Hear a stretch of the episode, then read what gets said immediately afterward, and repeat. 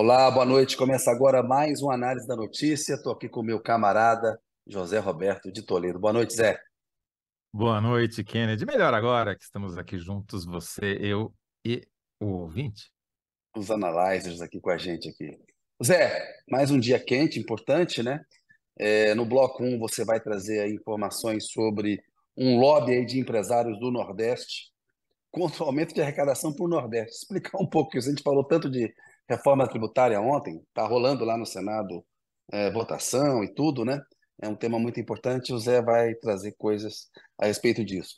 Também continuo acompanhando esse drama, que é a autorização para a saída de brasileiros de Gaza. Mais um dia de frustração. A gente trouxe ontem que o Lula estava com uma certa dose de ceticismo em relação à possibilidade de saída. Hoje ele estava certo. A coisa continua enrascada lá. E teve aí essa prisão é, de dois brasileiros acusados de terrorismo, é, por ligação com o Hezbollah, que não é considerado uma organização terrorista pelo Brasil, e tem uma confusão aí que a gente pode é, falar um pouquinho no bloco 2. E no bloco 3, a gente vai falar com o João Sampaio, que é o coordenador geral do INPE, o Instituto Nacional de Pesquisas Espaciais, para entender que 2023 aí já está pintando como o ano mais quente da história, já dá mesmo para cravar isso, como a gente tem visto no noticiário, e o que esperar aí é, de 2024.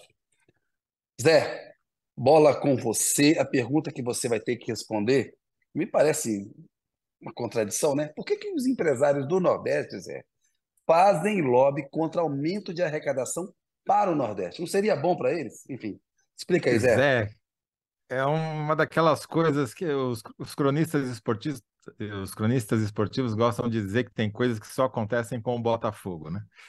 Tem algumas coisas que só acontecem no Brasil, especialmente nessa área tributária, Kennedy. É, é, um negócio, é uma história meio complicada, mas eu não vou deixar vocês com sono tentando explicar os meandros desse negócio. Prometo até que a gente vai trazer um especialista para chegar no detalhe dessa história mais para frente. Mas, por enquanto, o que interessa saber é o seguinte: o governo editou uma medida provisória no dia 30 de agosto para corrigir uma aberração tributária que foi criada durante o governo Temer, lá em 2017, e que está provocando um prejuízo crescente para as contas públicas. Mas é, é, um volume de dinheiro, Kennedy, que, assim, se, se não houvesse esse problema, boa parte das discussões sobre reforma tributária poderiam ser: ah, não, a gente tem aqui uma, uma grana extra que a gente estava perdendo e que vamos recuperar, entendeu? É um, é um volume absurdo. Pra você ter uma ideia, essa, esse jabuti, o Haddad teve hoje no Congresso, na, especialmente na Câmara dos Deputados, reunião com Arthur Lira e com os líderes partidários, para explicar qual é esse jabuti, por que, que ele é tão danoso para o país, né? E especialmente para o Nordeste. E eu vou explicar aqui também, usar os, os argumentos que ele usou lá para tentar explicar e para tentar construir uma solução, né? Mas o fato é, Kennedy, é o seguinte: desde 2017, o governo começou a perder cada vez mais a arrecadação por causa desse jabuti que enfiaram numa forquilha de uma árvore lá em 2017 durante o governo Temer e que está lá desde então. Esse jabuti permitiu que poucas empresas, mas é tudo tubarão, é tudo empresa que tem lucro real, não é lucro presumido, não é simples, é só empresa muito grande que usa o regime de lucro real e que está judicializando a, o pagamento de alguns impostos por conta desse jabuti que foi enfiado, sabe-se lá por quem, é, na legislação do, durante o governo Temer.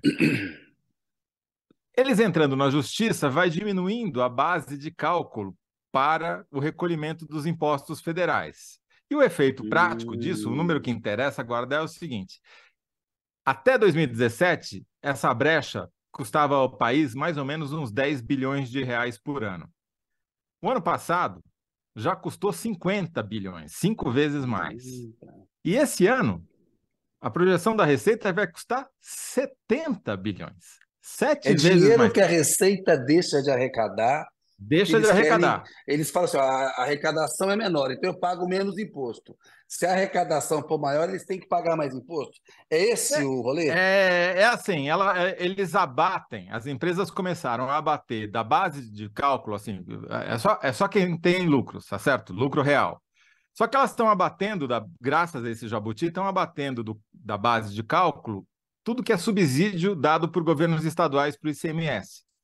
Então, o, efeito prático é que o lucro delas fica menor do que de fato foi. Então, elas recolhem um imposto menor porque o lucro, né, graças a essa manobra, fica menor. Basicamente é isso que está acontecendo. E cada é vez mais Boa. empresas entrando na justiça para ter esse benefício. Mas são poucas empresas, são menos de 500 empresas no Brasil inteiro. Menos de 500. Que estão tirando dos cofres públicos, do, do seu, do meu, do nosso, 70 bilhões e no ano que vem vai ser mais, porque cresce a cada ano. Imagina, do ano passado para esse já cresceu 20 bi, porque mais empresas entraram e deixaram de recolher esse imposto. Então o governo está querendo fechar essa torneira, por isso mandou uma medida provisória para o Congresso, que tem que ser aprovada até o final do ano, para fechar essa torneira. E não é assim que vai ser uma catástrofe para as empresas do Nordeste e para as outras empresas que têm lucro real vai simplesmente voltar à situação que era até 2017, entendeu? Não é que não vai poder ter benefício fiscal lá dado pelos estados, claro que vai. Só que não vai ser uma mata dupla como é hoje, porque além de receber o benefício do ICMS, você recolhe menos imposto federal.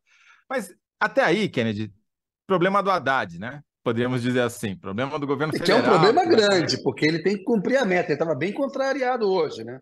É um Sim. problema do Haddad, mas... Não, é um problemão para o país. É um problemão, mas, é, se não bastasse só isso, esse negócio tem um impacto direto sobre o dinheiro que é repassado pela União para estados e para municípios, para os fundos de participação de estados e para os fundos de participação dos municípios. A estimativa da Receita é que essa perda de arrecadação esse ano vai implicar por baixo, por baixo, 6 bilhões a menos de reais para os governos estaduais e outro tanto para os governos municipais. E adivinha quais estados recebem, vão ser mais prejudicados porque vão deixar de receber mais dinheiro? Da, de qual região? Do Nordeste. Só no Nordeste, acabei de fazer a conta aqui, o prejuízo esse ano vai dar 3 bilhões e 200 milhões de reais para os estados, só para os governos estaduais. É, não estou nem falando de governos municipais. E outro tanto para as prefeituras. É quase metade do fundo de participação é, dos estados. Vai para o Nordeste, que pela divisão que é feita, o Nordeste recebe uma fatia maior. então, o maior prejudicado dessa, desse jabuti, que está sendo defendido por empresas, principalmente grandes empresas do Nordeste, são os estados do Nordeste, que vão, cujos governos estaduais e municipais vão deixar de arrecadar, se somar os dois fundos, mais de 6 bilhões de reais por ano. Esse ano e no ano que vem vão perder ainda mais, porque Sim. é crescente essa perda, entendeu? E aí, é, eu estava me informando para saber quem, quem que está por trás desse lobby. São as federações das indústrias nordestinas, não todas, mas algumas delas, Ceará, por exemplo, Maranhão, etc. E alguns porta-vozes no Congresso, tipo o deputado Danilo Fortes, que é do Ceará, do União Brasil, e que tem um cargo importante, porque ele é relator da Lei de Diretrizes Orçamentárias no Congresso. Né? Ele é um dos que está é, vocalizando esse descontentamento. Teve essa reunião hoje lá em que participou Arthur Lira e os líderes partidários. O relato pelo lado do Ministério da Fazenda não estou contando nenhuma novidade aqui, porque o próprio Haddad deu uma entrevista depois dizendo que foi uma boa reunião, que eles conseguiram explicar o tamanho do problema, quem é mais afetado, quem vai ser prejudicado, quem não vai, etc. Mas é... não terminou aí. Essa, essa negociação vai se arrastar por um bom tempo. O lobby do outro lado é muito forte, porque são grandes empresas, empresas muito poderosas, tubarões, né? E que tem uma base parlamentar própria, uma bancada, podemos chamar de bancada dos tubarões, ali, é, e que vão fazer lobby contra. Mas é um prejuízo inimaginável, porque grande parte da, do ajuste fiscal está em torno desse valor. Se não tivesse esse problema, seria muito mais fácil para atingir a meta zero tão reclamada pela imprensa. Isso que eu acho engraçado. Quando você tem uma questão objetiva, que pode é, render 70 bilhões a mais de arrecadação, que abateria, evitariam que houvesse déficit fiscal, que se alcançasse, a, a, facilitaria atingir a meta déficit zero, aí ninguém fala nada. Vamos deixar os tubarões se beneficiarem desse jabuti.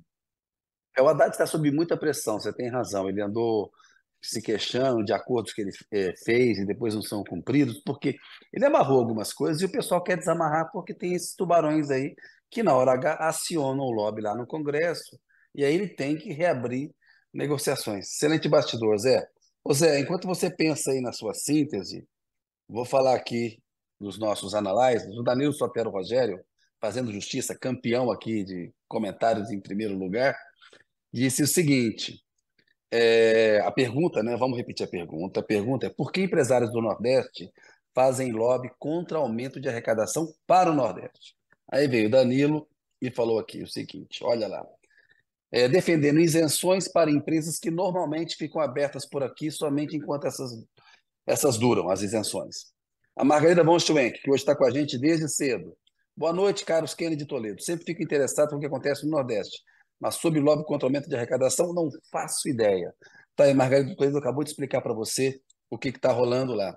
Boa noite do Flyer Fernando, da Magali Bittencourt, é, Carla Rodrigues, o Luiz Antônio Silva, Célia Alexandre Silva, Fabiano Carvalho, saudade dos meninos lindos, obrigado pelos lindos aí, Fabiana. Boa noite para todos vocês.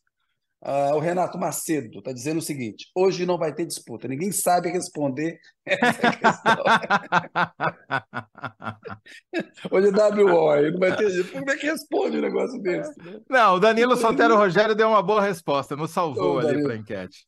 O Danilo Sotero Rogério, a gente vai acabar copiando a resposta do Danilo Sotero Rogério e ganhando dele lá na enquete. Ele fica reclamando do, do algoritmo que a gente manipula aqui, né? A gente pede um, uma ajuda lá para o Elon Musk, lá, para o pessoal das Big Techs, eles ajudam a gente aqui. Vamos lá, Zelina Silvano. Ou seja, nosso empresariado é malandro. Enfim, é, um, é ruim generalizar, Zelina, mas tem um grau de malandragem alto, sim. Vamos lá. E o que mais? Tereza de Souza, boa noite. A enquete deu um nó na minha cabeça. Fogo, né? É, é para dar nó Mas mesmo. é isso mesmo, é para dar nó mesmo, né? É. Vamos lá, Zé, como é que você vai fazer essa síntese aí, meu Cara, eu, eu, só tenho. Eu, eu, vou ser bem objetivo, que é dizer que é, é, os empresários nordestes são a favor de algo que tira de uma de um empresários do Nordeste querem manter benefício que tira 6 bilhões de nordestinos de reais, é né? 6 bilhões de reais de nordestinos. 6 bilhões de reais de nordestinos, é isso aí tira dinheiro dos. É isso mesmo. Porque é uma discussão importantíssima, porque a gente fala ah, a questão dos impostos, a carga tributária no Brasil, mas é importante, os impostos eles sustentam o Estado brasileiro, os serviços públicos, então tem que ter justiça tributária, né? não pode ser assim, tubarão que não quer pagar imposto, enquanto que os mais pobres estão lá no consumo pagando é, de uma maneira regressiva. Boa, Zé, bom tema, apesar de árido, difícil, você explicou muito bem, como sempre, craque, e agora eu devolvo a palavra para você, que nós vamos para outro tema também, que é sempre complicado, difícil, mas bora lá. Bom, Kennedy, obrigado. É, vamos agora falar da guerra, voltar a falar da guerra né, lá em Gaza, invasão de Israel em Gaza e as consequências disso. Hoje apareceu a notícia, é, que foi confirmada pela Polícia Federal. A Polícia Federal prendeu dois brasileiros acusados de planejar atos terroristas no Brasil. É, um deles preso no aeroporto de Guarulhos, quando estava voltando do Líbano. E a acusação é de que eles estavam mantendo contato com o Hezbollah, que é uma organização islâmica que atua, domina praticamente o sul do Líbano, inimiga de Israel, troca é, chumbo com Israel todo dia, no caso, mais do que chumbo, troca mísseis, né, para lá e para cá. É, e que é, um deles é, parece, inclusive, que já havia sido monitorado, pelo menos, não sei se preso, mas durante as Olimpíadas, por supostamente planejar ataques terroristas aqui, enquanto as Olimpíadas aconteceriam no Rio de Janeiro em 2016. A gente não tem muita informação sobre o caso, a Polícia Federal não deu detalhes, mas é, isso, obviamente, está virando manchete em todo lugar. Claro que deixa a gente preocupado, porque imagina, atos terroristas no Brasil é uma coisa inédita, né? Pelo menos nos últimos 40 anos. Então, é, muito, especialmente com um alvo específico, né? Os alvos seriam alvos da comunidade judaica brasileira, enfim, é, realmente algo muito preocupante. Mas a gente ainda está um pouco no escuro, está faltando Polícia Federal esclarecer mais detalhes para a gente saber qual o risco, qual o grau, de organização, em que estágio isso foi pego, se, enfim, já havia de fato, era só uma intenção ou se havia um plano, né? E, enfim, esse é um aspecto. O outro é aquilo que você acabou de falar, que os brasileiros continuam retidos lá em Gaza, não entraram na lista né, nessa quarta-feira e não se sabe se entrarão na quinta-feira. E a pergunta que eu te faço é uma pergunta impossível de responder, mas eu vou te jogar nessa fogueira porque a gente é amigo. Você vê alguma conexão é, entre os dois fatos? Conexão no sentido de consequência. Por exemplo, o Brasil vai lá e prende esses é, acusados de terrorismo que estariam planejando atos contra a comunidade judaica no Brasil. Isso pode influenciar a decisão do governo israelense de facilitar a saída dos brasileiros? Ou ao contrário? Né? Pode gerar algum tipo de consequência por parte do Hamas, que é outra organização, não é diferente do Hezbollah, mas que tipo de, de impacto que dá para relacionar as duas coisas? Uma coisa é uma coisa, outra coisa é outra coisa, e daí vamos tratar delas separadamente. Vamos separar aqui análise de informação. Se a gente analisar a questão, pode ajudar positivamente. Mostra o governo brasileiro prendendo suspeitos é, de ligação com o Hezbollah, que é inimigo de Israel. No momento em que o Brasil tem um atrito com Israel, inclusive Lula é, fez falas, né, falou coisas pesadas e fortes e corretas, a meu ver, sobre como Israel está agindo em Gaza, isso mostra que o governo brasileiro, diante de um, de um caso que atinge um inimigo de Israel vai investigar. Então, desse ponto de vista, isso aqui é uma análise, isso não é informação, é, pode ajudar, pode influenciar positivamente isso. A Polícia Federal Brasileira é o governo brasileiro agindo assim. Agora, qual é a informação que tem? Porque eu falei é, com pessoas do Palácio do Planalto que estão acompanhando isso. Eles acham cedo para fazer uma correlação entre uma coisa e outra. Por quê? Eles querem ver com cautela a substância dessas acusações de terrorismo e de ligação com o Hezbollah. Né? É uma operação feita pela Polícia Federal, claro que o Palácio é informado, isso tem, corre no âmbito da Justiça, a PF tem que levantar os indícios é, a respeito disso. É muito grave, como você falou, a possibilidade de atentado terrorista no Brasil, tem que ser tratado mesmo é, com rigor. A gente viu o que aconteceu aqui em 8 de janeiro com os ataques da Praça dos Três Poderes. Então a gente sabe que, é, eventualmente, num momento, crescimento do antissemitismo no mundo, Israel é, bombardeando a faixa de Gaza e assassinando civis como está fazendo. Claro que isso vai levar a um isolamento maior de Israel, pode levar a uma tentativa de retaliação, a ataques. A gente não pode desprezar a possibilidade disso acontecer. O governo brasileiro não despreza, mas eles querem entender melhor é, a substância desse caso, quais são as evidências concretas, até porque o Brasil, é, seguindo o que a ONU é, determina, não considera o Hezbollah é, um grupo terrorista. Né? Um partido político lá no Líbano, que atua no sul do Líbano, tem representação política, tem um braço armado que luta mesmo é, contra Israel e tem ligações com o Irã. Né? O maior aliado internacional do Hezbollah é o Irã. O Irã é membro dos BRICS, acabou de entrar nos BRICS agora. Né? Como é que isso chega no Irã? O Irã está interessado num financiamento e num apoio a atentados terroristas no Brasil via Hezbollah, parece uma coisa meio assim, mirabolante, né, diante do que está acontecendo lá. Então, acho que tem que ter um, um pouco de cautela. Então, a gente tem que separar, Zé. Na análise, claro que pode ajudar, porque transmite uma imagem do Brasil de que está combatendo concretamente uma ameaça que chegou independentemente de ser aliado ou adversário inimigo de Israel. E aí, no caso, ajuda. Mas a, o governo, por enquanto, está com cautela em relação a esse caso, quer mais provas para poder embarcar e realmente achar que se trata de uma ameaça muito grave. Lula pediu para acompanhar, porque ao mesmo tempo ele está, como a gente disse ontem aqui, é, com certo ceticismo em relação à saída em breve dos brasileiros de Gaza. Havia aquela promessa feita por Israel ao Mauro Vieira, aos embaixadores brasileiros na região, de que é, os brasileiros, o grupo de brasileiros sairia nesta quarta ou até amanhã, quinta-feira, não estava na lista dos autorizados a sair hoje. A passagem foi fechada lá, tem acusações é, de que o Hamas estaria escondendo combatentes em ambulâncias. O Hamas nega, o Crescente Vermelho nega, Israel fecha, o Egito, diante de uma suspeita, fechou a fronteira. Isso vai ser retomado amanhã.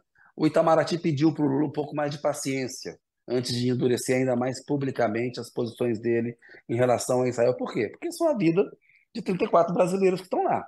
Né? Então tem que ter muito cuidado, não vamos agir com muito cuidado. O importante é tirar esses brasileiros de lá. E uma hora eles vão ter que sair, porque os estrangeiros estão saindo. Agora, quem faz a lista, Zé, é muito claro, quem dá a última palavra é Israel. Claro que tem que ser aprovado ali com as autoridades do Egito. Sim, está saindo um grupo de tal nacionalidade, um número tal. Tudo bem, entrar aí? Tudo bem. Do lado do Egito, a diplomacia brasileira já fez tudo o que podia para deixar os, tudo certinho para eles saírem. Falta Israel incluir na lista.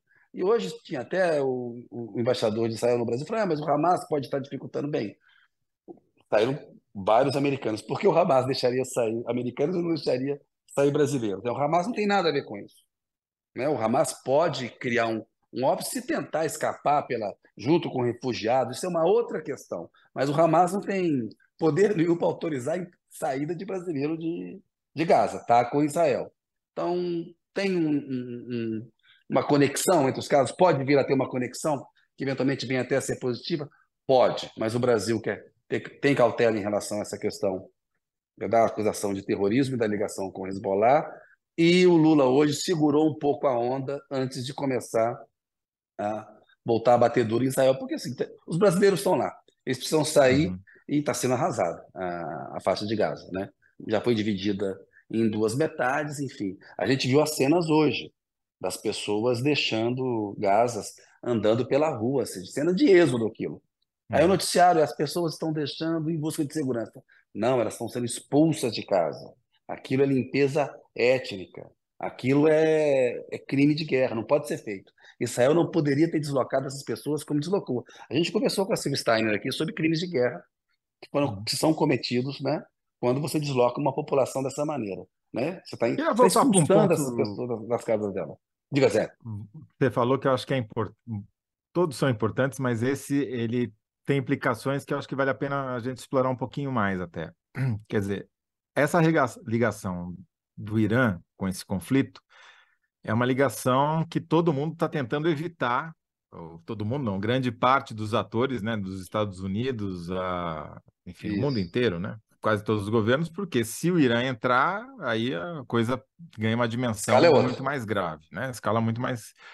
E para o Brasil, se houver, se for comprovado que o Hezbollah estava ajudando eventuais terroristas brasileiros a cometer atos terroristas aqui, sendo o Hezbollah um grande aliado do Irã, isso cria uma dificuldade diplomática para o governo brasileiro no seu, na, na, sua conexão com o Irã, né? É, o governo brasileiro acabou de, acabou não, mas pouco tempo atrás aceitou que navios militares iranianos aportassem no Rio de Janeiro, navios que tinham sido recusados em vários outros portos, uma...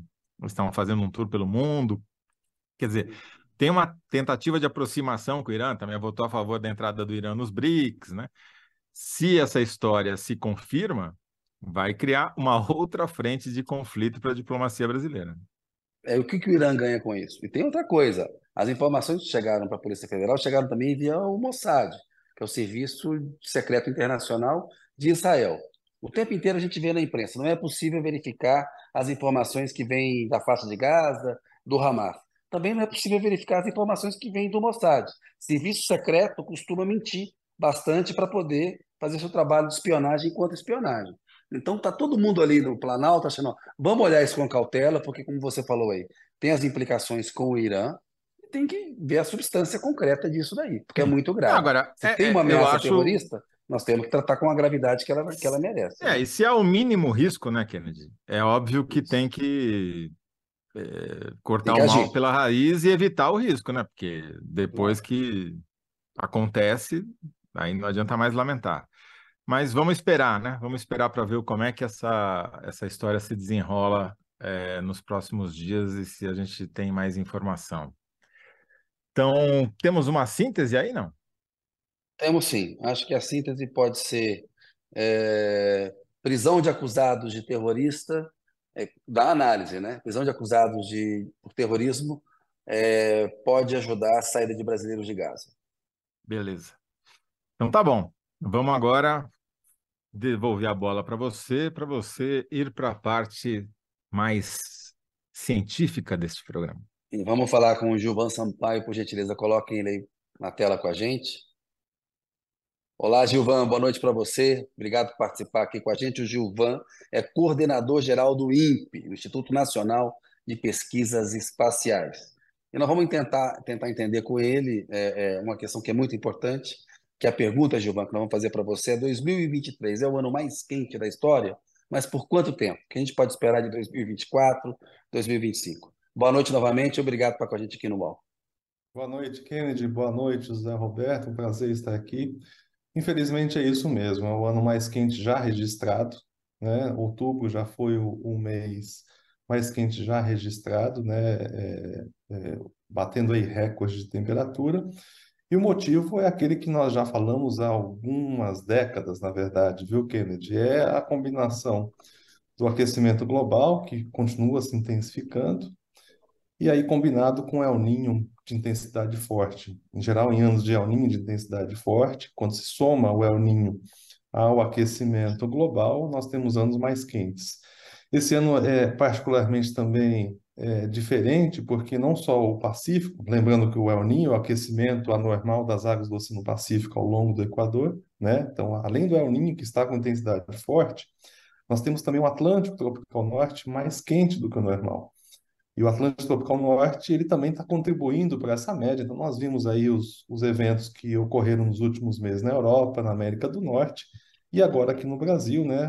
principalmente no sul, as chuvas excessivas, e lá no norte é, as secas que vão perdurar pelos próximos meses. Agora o foco da seca vai, é, é vai ser é, vai haver uma mudança, né? O foco antes estava mais no sudoeste da Amazônia, região central, passa a ser agora o leste e o norte da Amazônia, que é onde de fato o El Ninho tem um impacto maior. E depois no ano que vem, como o El Ninho perdura ainda, pelo menos no primeiro semestre, nós teremos um impacto na região nordeste do Brasil, com a pior das combinações possíveis, porque nós temos o Atlântico Tropical Norte aquecido, um El Niño de intensidade forte, então assim, esses são os ingredientes para termos seca na região Nordeste no ano que vem. Gilvan, você já deu uma aula aí, já deu todas as nossas sínteses em, em três minutos, foi sensacional. Agora eu vou perguntar as perguntas de estudante de ensino médio, tá? Enem Olá. aqui, com Olá, Enem com M, deixando okay. bem claro. É, Importante. É, Gilvan, primeiro, como é que mede a temperatura de um ano e compara com outros? É, tem uma metodologia, não é só ir lá e botar o termômetro, né? Sim, Imagino que tenha que ser um pouquinho mais complicado que isso, né? É, o pessoal é, falou em 125 mil anos, mas não media 125 mil anos, mediu mais ou menos um século. É. Explica para a gente essa coisa toda aí. Vamos lá, vamos lá. Então, novamente. Então, como é que se mede a temperatura? Nós temos as estações meteorológicas espalhadas pelo mundo todo, segue um protocolo da Organização Meteorológica Mundial, na verdade, um, um, um organismo da Organização Meteorológica Mundial que é, é, é da ONU, né? É, é a uhum. Organização Meteorológica Mundial.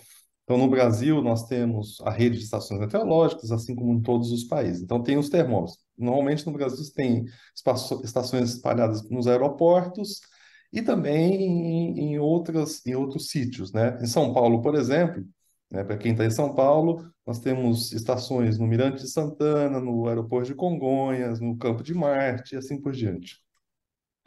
É, além disso, nós temos também a medida por satélite. Né? Então, o satélite, com o satélite, a gente também consegue medir a temperatura da superfície e a temperatura também do oceano. É claro uhum. que com o satélite a gente mede desde a década de 1980. Tá? Com termômetros nas estações, nós medimos desde o final do século XIX. No século XIX, tá. principalmente na Europa. No Brasil, as primeiras medidas foram no finalzinho do século XIX e comecinho do século XX. As estações é, começaram a medir no Brasil em 1893, 1994, aproximadamente, tá? E aí é, foram se espalhando. Então, com essas medições de temperatura dos termômetros mais dos satélites, a gente consegue estabelecer a tendência. Tá?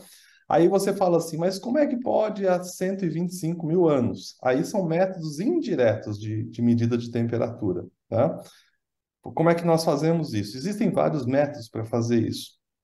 É, por exemplo, é, crescimento de anéis de árvores. Quando a gente pega árvores e você corta ao meio, obviamente que gente não faz isso, né? Quando você corta a árvore ao meio, você vai ver que ela, ela é composta por vários anéis. Uhum. A, as, os anéis, eles são é, resultado do ambiente quando aquela árvore estava crescendo. Então, existem métodos indiretos para justamente você medir e correlacionar com a temperatura. Corais nos oceanos também, e conchas, e, e crustáceos, etc. Você consegue também, a partir é, da formação desses elementos, você consegue é, capturar como era a atmosfera no momento da formação daqueles organismos. E, além disso, você tem os chamados testemunhos de gelo, que a gente coleta no Ártico e principalmente na Antártica. Né? Vários filmes já reportaram uhum. isso, onde a gente consegue extrair, então, é, das camadas, né? E aí camadas, e aí nós estudamos as bolinhas nasquelas camadas e sabemos indiretamente como é que variou a temperatura no planeta a partir dessas medidas indiretas. Agora, Juva... novamente, com medidas diretas, realmente uhum. esse foi o mês mais quente já registrado em função dessa combinação de fatores. Zé, eu também, tenho, eu também tenho pergunta do ensino médio aqui também, mas vai, vai você Por e agora favor. vai engatilhando. Posso Não, fazer só uma? a, a minha pergunta é a seguinte: a, existe algum tipo de. É uma média aritmética simples que se faz com todos os termômetros ou é proporcional à área que eles supostamente Não, representam? como, como a, a, a temperatura, e vamos de novo Enem, tá? Como a temperatura é uma variável contínua, você faz uma, uma. Você tem os dados das estações e você interpola com a topografia. Tá. tá? Com a topografia. Então, você usa a topografia também para fazer essa interpolação. Tá?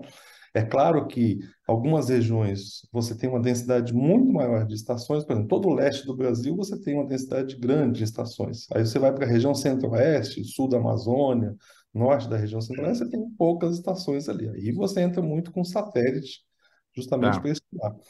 Eu esqueci de falar, nos oceanos, além da, do satélite, a gente tem boias nos oceanos. E tem outros sensores. Quando nós pegamos um avião comercial, o avião comercial também está fazendo medidas de temperatura e eles são obrigados a reportar. Hoje em dia é feito Uhum. automaticamente. No passado, o piloto tinha que reportar. Navios, navios de cruzeiro, etc. Então, existe uma rede de monitoramento. E é a Uhum. partir dessa rede de monitoramento que nós sabemos justamente como a temperatura está mudando. Mais uma questão importante. Temperatura é a questão mais chave para as mudanças do clima na região tropical. Então, essa era a minha pergunta. Quais são as consequências para o Brasil de 2023 ter sido o ano mais quente aí nos últimos 125 mil anos? Para o mundo também, mas especificamente para o Brasil. E se 2024 for mais quente, o que, que pode acarretar? Quais são as consequências? Muito bem. Kennedy, se você buscar as projeções climáticas para as próximas décadas, pega o relatório do IPCC, por exemplo, ou diversos artigos científicos colocando as projeções climáticas, nós no INPE geramos projeções para as próximas décadas também, você vai ver um padrão muito claro de como é que o clima vai mudar na América do Sul e no Brasil. Chuvas excessivas no sul do Brasil, secas generalizadas no norte da Amazônia, região central da Amazônia e região nordeste. O que nós estamos observando nesse momento? Chuvas excessivas na região sul do Brasil, secas na região norte e o ano que vem não chegou ainda na região nordeste, porque o semiárido nordestino, período chuvoso no primeiro semestre, principalmente fevereiro a maio. Então, até agora, a gente não fala nada de chuva, porque realmente não chove nessa época do ano. Mas com essa configuração, nós vamos ter déficit de chuvas no semiárido nordestino no ano que vem. Né? Isso já é uma informação nova que o Gilvan está dando aqui, que a gente ainda não, vi, não virou manchete, porque ainda é uma possibilidade. É. Mas o que você tá, se eu entendi corretamente, com o El Ninho forte, que já, já foi promovido, né? De moderado a forte, né? Exatamente. Tinha dúvida até pouco tempo atrás. Sim. Há um impacto possível, aí você vai dizer quão possível é, se é provável, possível, é que a região Nordeste não tenha chuvas esperadas a partir de fevereiro de 2024, é isso? Exatamente, exatamente isso. E essa é uma, uma região onde a gente tem alta capacidade, alta previsibilidade sazonal. E com, como o oceano, para ele se modificar, ele leva muito tempo, e o Atlântico Norte está muito aquecido, é fácil saber que o Oceano Atlântico não está aquecido, só olhar a temporada de furacões no Atlântico Norte. Ela está muito ativa esse ano. Isso porque o oceano está muito aquecido. Não vai, nós estamos agora em novembro. Ele não vai resfriar a ponto de chegar na condição normal até fevereiro, março. Ele vai continuar aquecido. Então, é assim, é claro que é uma previsão, mas é uma previsão quase certa de secas generalizadas no semiárido nordestino em 2024. Tá? Então, voltando, então, se a gente comparar as projeções para as próximas décadas, é mais ou menos o quadro que a gente está observando agora. Ô, Gilvan, puxando a sardinha aqui para o meu lado, eu moro aqui em Brasília. Centro-Oeste, o que, que vai acontecer com o Centro-Oeste? O Cerrado, que tem essa coisa de ser a mina d'água do Brasil, as nascentes, o Brasil está secando. Que então, efeitos a gente tem? As projeções climáticas indicam temperaturas muito altas no Cerrado e mudança é, no ciclo hidrológico, principalmente associada ao quê? Associada a chuvas intensas. Tá? Aí vamos voltar para o caso desse ano. É o Ninho. É o Ninho tem impacto nas chuvas do Cerrado? Não. É o Ninho tem impacto nas chuvas do Sul, do Norte e do Nordeste. Tem impacto nas temperaturas. Tá? Por que, que eu falei que temperatura é, é a questão chave? Pelo seguinte, é, é que a gente fala aquela questão da faca de dois gumes, tá? Porque a relação e aí, de novo, o Enem, viu, José Roberto? A relação. Não, tá ótimo, eu tô, tô adorando aqui, já tô quase me candidatando. Não, esse Enem é de alto nível, e, e, o Enem é de alto nível. Não, não, é, tem demérito ser do Enem, não. É importante. A relação da temperatura com a água que satura na atmosfera é uma exponencial. Tá? É uma curva exponencial. Portanto, para você saturar a atmosfera, ela segue uma exponencial. Então, se você está com a temperatura X, para você saturar a atmosfera, você precisa de uma quantidade de, de água, de vapor d'água disponível na atmosfera. Só que se aumenta a temperatura, um grau, esse aumento não é linear, ele, esse aumento é exponencial. Então, para saturar a atmosfera, você precisa de muito mais vapor d'água disponível. Ah. Qual a consequência disso na prática? Mais difícil de chover. Mais secas, regiões mais secas, com o aumento da temperatura, como você com o aumento da temperatura, você precisa de mais demanda de água, vapor d'água para formar nuvens e chuvas, e você não tem naquela região seca, a tendência daquela região seca qual que é? Se tornar mais seca. Por outro lado, as regiões mais úmidas, que têm disponibilidade de água, como o sul do Brasil, por exemplo, região litorânea, temperatura mais alta promove mais evaporação e tem fonte de vapor d'água, e aí as nuvens ficam mais crescidas Nuvens mais profundas provocam o quê? Chuvas intensas. Então é essa a resposta, viu, Kennedy? Então, chuvas intensas onde você tem disponibilidade de água e a frequência das chuvas intensas tem aumentado e vai aumentar. Vide o caso de São Paulo, vide São Sebastião e outros casos. Né? E na região Nordeste, que é o exemplo clássico é, do semiárido nordestino, a tendência é ficar mais seco. Mas para o Cerrado, tem outra agravante, que tem um período seco prolongado. Já é prolongado. Mais alta, o que, que vai acontecer? O processo de formação de nuvens começa a ficar menos eficiente, então o período seco se estende um pouco mais do que a média é, climatológica, entendeu? Então você tem essas, esses extremos cada vez mais frequentes. No caso do e Cerrado, é gente... você acha que isso acontece já esse já ano acontece. ou ano que vem? Já acontece porque a estação chuvosa já está atrasada. Né? A estação chuvosa normalmente começa assim, segunda quinzena de outubro, e ela de fato não começou ainda. Não começou em Brasília, está atrasada mesmo. Exatamente. Tá Choveu atrasada. aqui, acolá. teve umas chuvas fortes, mas não está chovendo para valer, Isso. não. Tá Porque atrasado. a temperatura está alta. Né? E a tá temperatura atrasado. alta faz com que esse processo fique menos eficiente. Essa, Ô, essa informação é que, que gente... deu é super importante, né, Kennedy? Porque a gente, a gente olha no termômetro e vê lá, ah, qual a diferença entre 40 graus e 41? É. Né? É quente de torrar é igual, mas não. O que o Gilvan acabou de explicar é que se um, grão, um grauzinho faz uma enorme diferença para que é, torna muito mais difícil que chova, né? Exatamente. Está batendo ou recorde de temperatura no centro chuvas Ou que promova chuvas intensas, né? E aí, como, quando a gente fala que o planeta está passando por um momento de recorde de temperatura, a gente tem que lembrar também que não é só da atmosfera dos oceanos. Os oceanos são, maior, são os maiores provedores de vapor d'água para a atmosfera.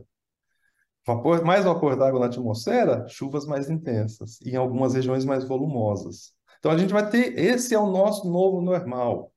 Né? Esse é o nosso, isso, isso já vem, eu falo sobre isso pelo menos há 20 anos. Né? Gilvan, a gente reverte isso Dá para reverter? Como é que a gente combate isso? Como é que a gente reverte esse processo ou pelo menos interrompe? O que que ou fazer? se prepara, é, né?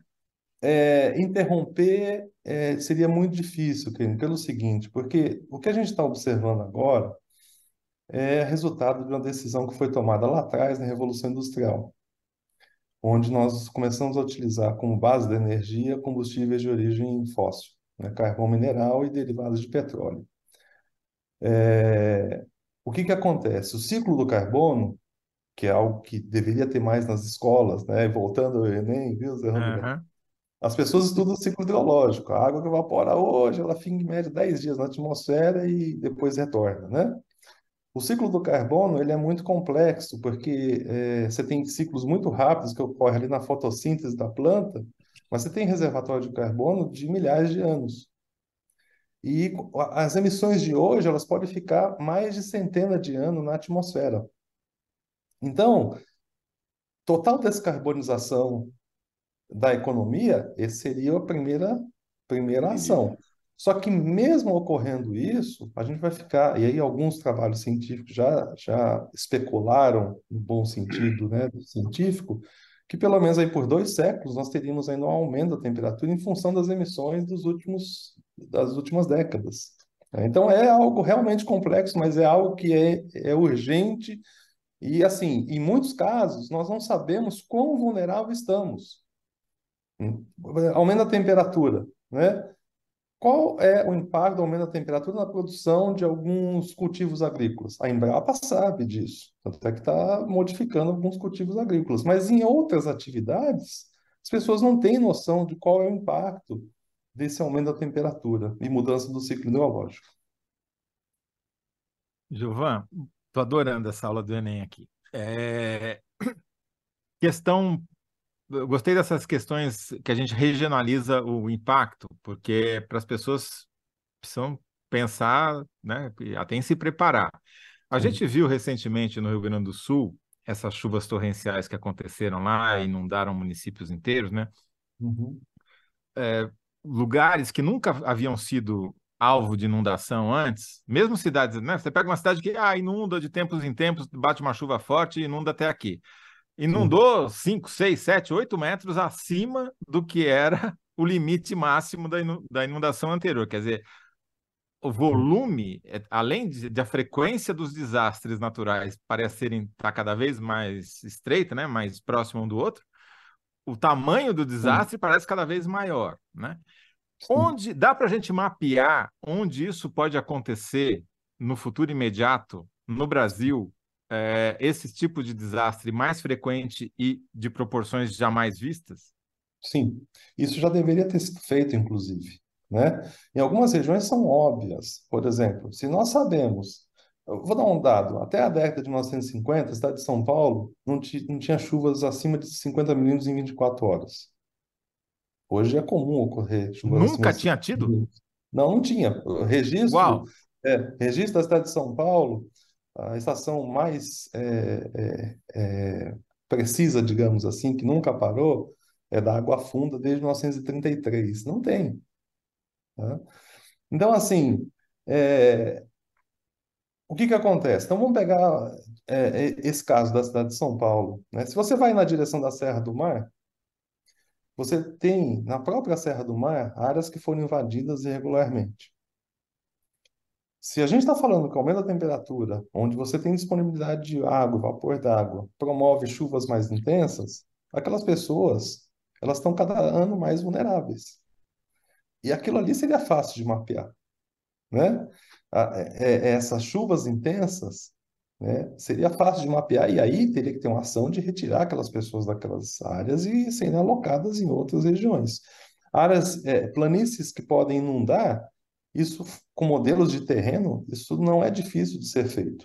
O problema é que precisa de uma ação é, que não é simples, porque você vai ter que mudar populações, em alguns casos, populações é, é, não um número muito grande de pessoas em função desse, dessa, dessa ação. Mas é algo necessário e, infelizmente, a gente não vê isso no Brasil. Né? Você... Ô, Gilvan, tem aqui, Fala, vai lá, Kennedy, eu já perguntei demais. O Michael Douglas de Moraes, Spy, tem uma pergunta aqui para o Gilvan. Boa noite, Alencar e Toledo. Uma pergunta para o Gilvan. Por que não se ouve mais falar do impacto do clima sobre as lavouras? A gente tem até debatido isso aqui, mas seria importante, vamos dizer o seguinte: o que, vai acontecer com a agricultura brasileira com essas mudanças que a gente está vendo aqui, que você acabou de, de, mencionar? Primeiro que, assim, eu não sou da área de, de agricultura, mas eu, eu já venho trabalhando e interagindo com vários pesquisadores dessa área, então eu posso falar um pouco sobre isso. Uh, vamos pegar é, semiárido nordestino. É, se a tendência é ficar cada, mais, cada vez mais seca aquela região, você vai no interior do Nordeste, a população tradicional cultiva milho e feijão. Milho e feijão nós sabemos que são plantas que precisam de água no seu ciclo de crescimento, e muita água. Então, ela, a, a, a, assim, não será mais viável você plantar milho e feijão no semiárido nordestino. Então, teria que ter um programa, ou você promove outro tipo de cultura para aquela região, que seja mais resistente, por exemplo, a, a, a secas mais severas, ou o que a Embrapa já vem fazendo há algum tempo, que é, são os chamados transgênicos de segunda geração. E aí vem uma coisa muito interessante, que você falou do cerrado. Tá? É, o cerrado, ele por muito tempo não foi dada muita importância para o cerrado, mas agora, além de ser a caixa d'água, né, como você falou, o cerrado ele tem uma importância enorme, as plantas do cerrado, porque elas são naturalmente adaptadas aos extremos climáticos. Que você tem momentos de temperaturas muito baixas, temperaturas muito altas, período de seca, período de muita chuva. Então, a Embrapa está justamente adaptando genes de plantas do cerrado nos cultivos agrícolas. Ou seja, lições a tirar do cerrado. Pois é. Lições. Pois é. Que bacana. É. Então, Mais do que lições, ações... genes a tirar do é, cerrado. Exatamente. Então, essas são ações que estão sendo tomadas. Mas, em alguns casos, o café.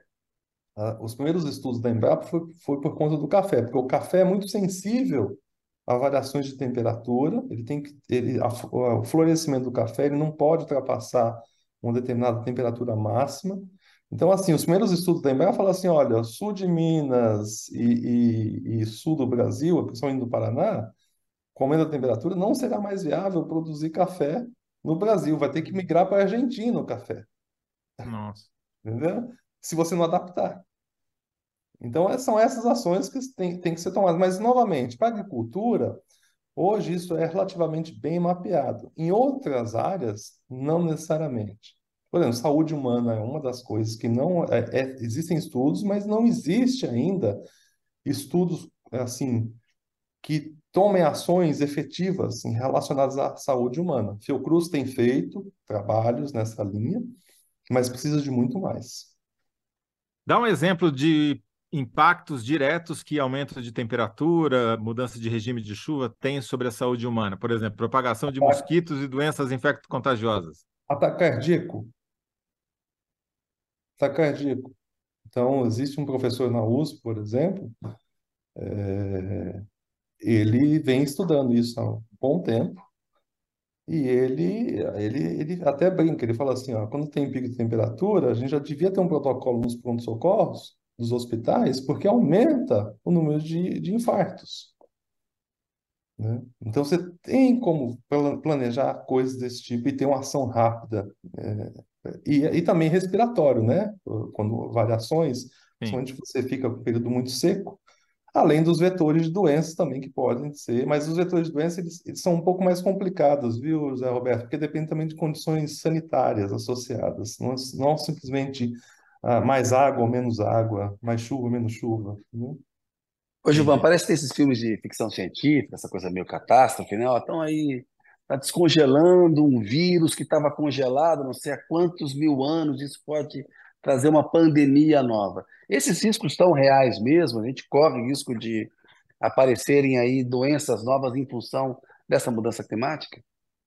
Novamente, Kendi, eu não sou especialista nessa área, mas tudo que eu já interagi com outros pesquisadores e, e li, é, sim, sim. E não só isso, pode haver também mutações associadas à mudança do ambiente, né?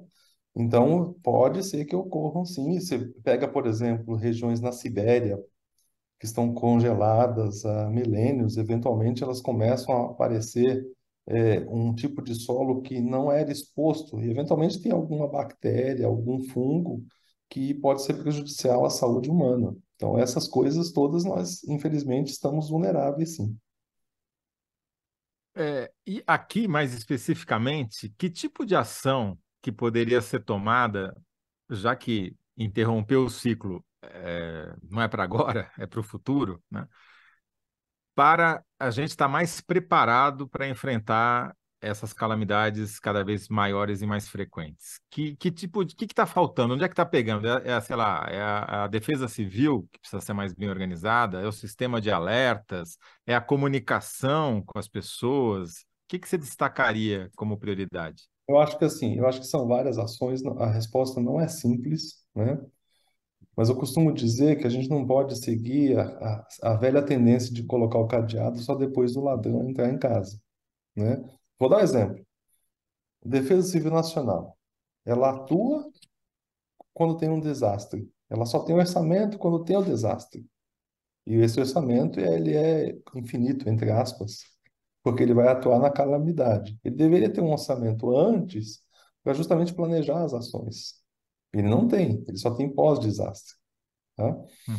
Mas tem que ter, por exemplo, plano diretor das cidades, tem que prever, inclusive o mapeamento que você me perguntou, Zé Roberto, tem que ter uhum. um plano diretor da cidade. Você tem que identificar quais as áreas que estão vulneráveis a inundações, é, é, a escorregamento de encosta, né, etc.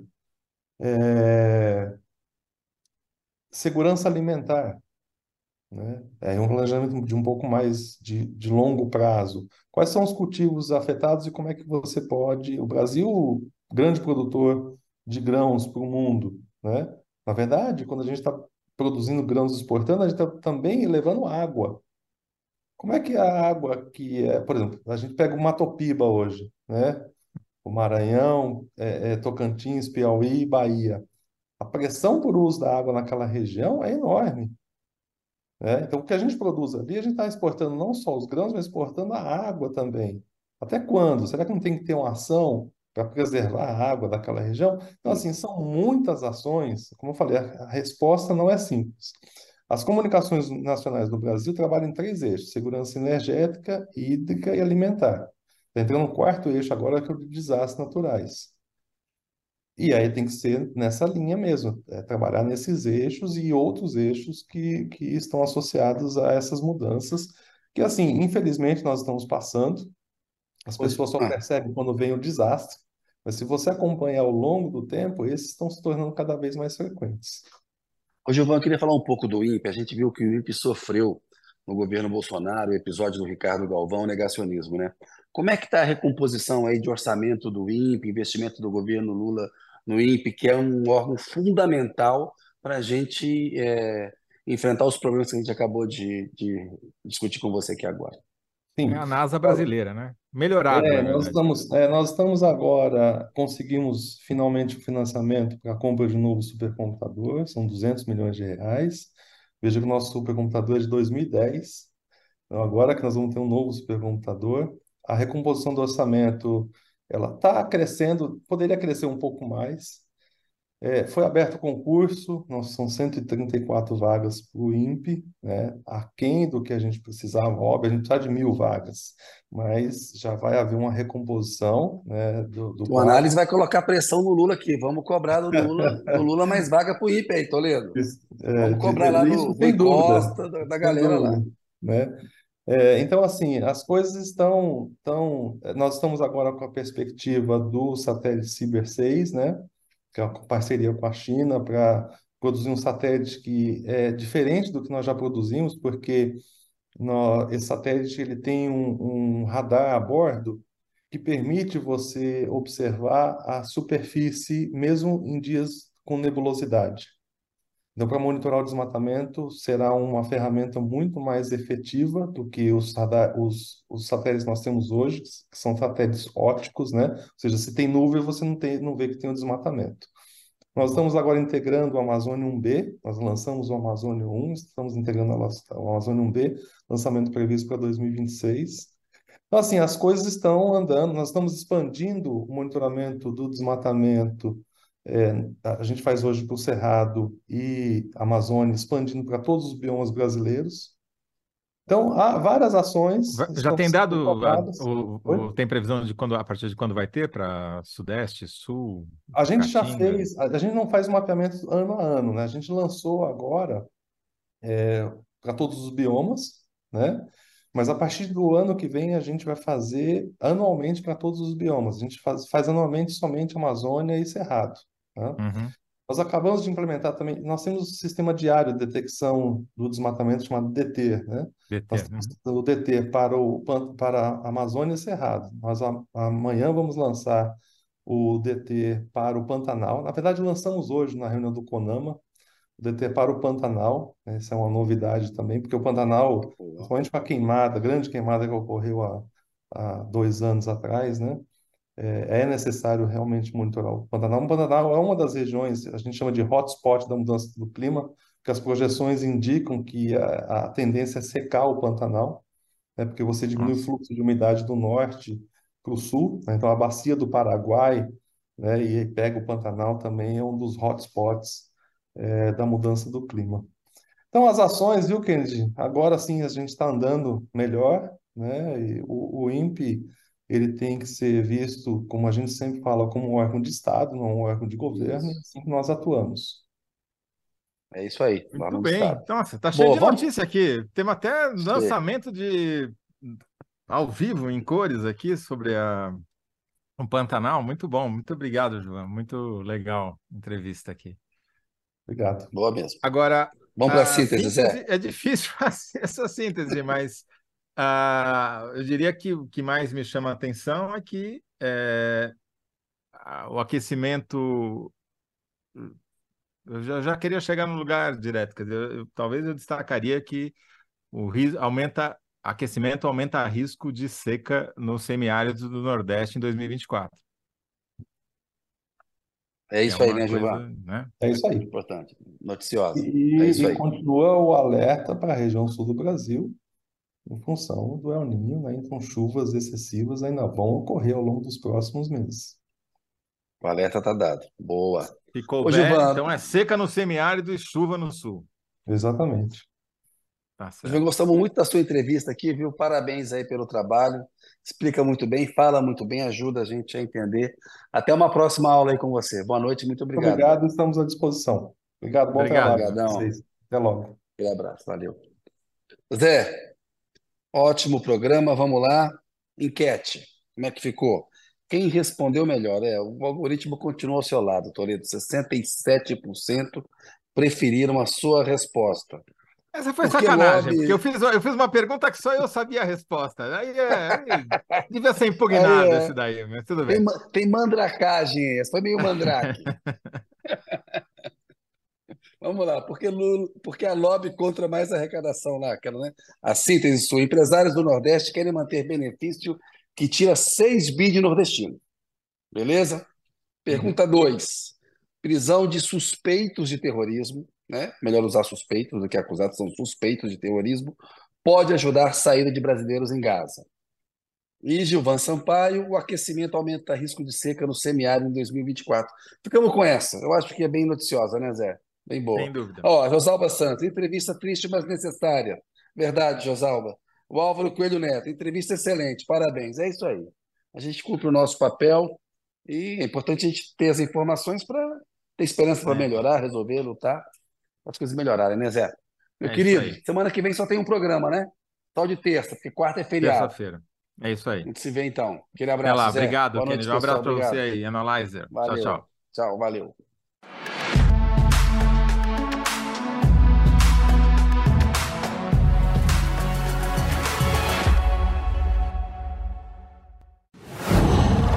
Qual